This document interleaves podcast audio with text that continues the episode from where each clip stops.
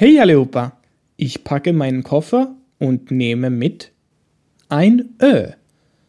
Es gibt vier Laute für diesen Buchstaben, also lass uns schnell loslegen. Erstmal ein langes, geschlossenes Ö. Köpa ist ein Beispielwort dafür. Spricht mal nach. Köpa. Köpa. Es entspricht etwa dem Ö in Söhne, aber nicht ganz.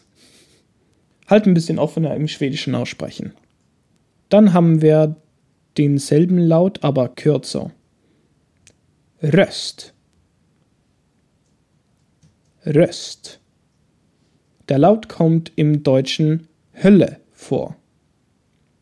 Der dritte Laut ist wieder ein langer Laut, der vor R vorkommt. Göra. Göra. Ein deutsches Beispiel? Hörner. Und dann haben wir einen Laut ohne deutsche Entsprechung. Ein kurzes Ö vor R. Dörr. Dörr. Ich habe hier wieder einen Beispielsatz mit äh, allem Lauten drin. Köp en röst och gör en dörr. Hat keinen Sinn, aber alle Laute sind drin.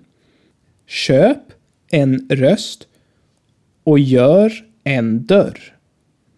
Kauf eine Stimme und mach eine Tür.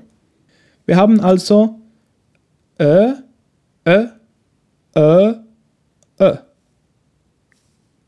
In Stockholm wird das kurze Ö vor R leicht zu einem Ü. Nicht Ü, verdammt. In Stockholm wird das kurze Ö vor R leicht zu einem Ü. Ich bin einer der Leute, die so reden. Also wird es leicht bei mir dürr statt dörr. Allerdings reden nicht alle so und deswegen macht zum Beispiel mein bester Freund sich immer lustig darüber, obwohl wir im selben Dorf aufgewachsen sind. Also, so viel zum Thema Alphabet. In den nächsten Aussprachefolgen werden wir mehr über Buchstabenkombinationen reden und ja, Akzente und andere schöne Aussprachedinge. Also schaltet wieder ein für die nächste Lektion. Bis dahin, auf Wiedersehen. Wie hörsch. Schau mal bei sprichmalschwedisch.com vorbei für zusätzliches und interaktives Material für diese Lektion, Videos und weitere nützliche Hilfsmittel, um Schwedisch zu lernen und werde ein Teil der Sprichmal Schwedisch Community. Äh, Akzente und andere Aussprache schöne Dinge. Äh.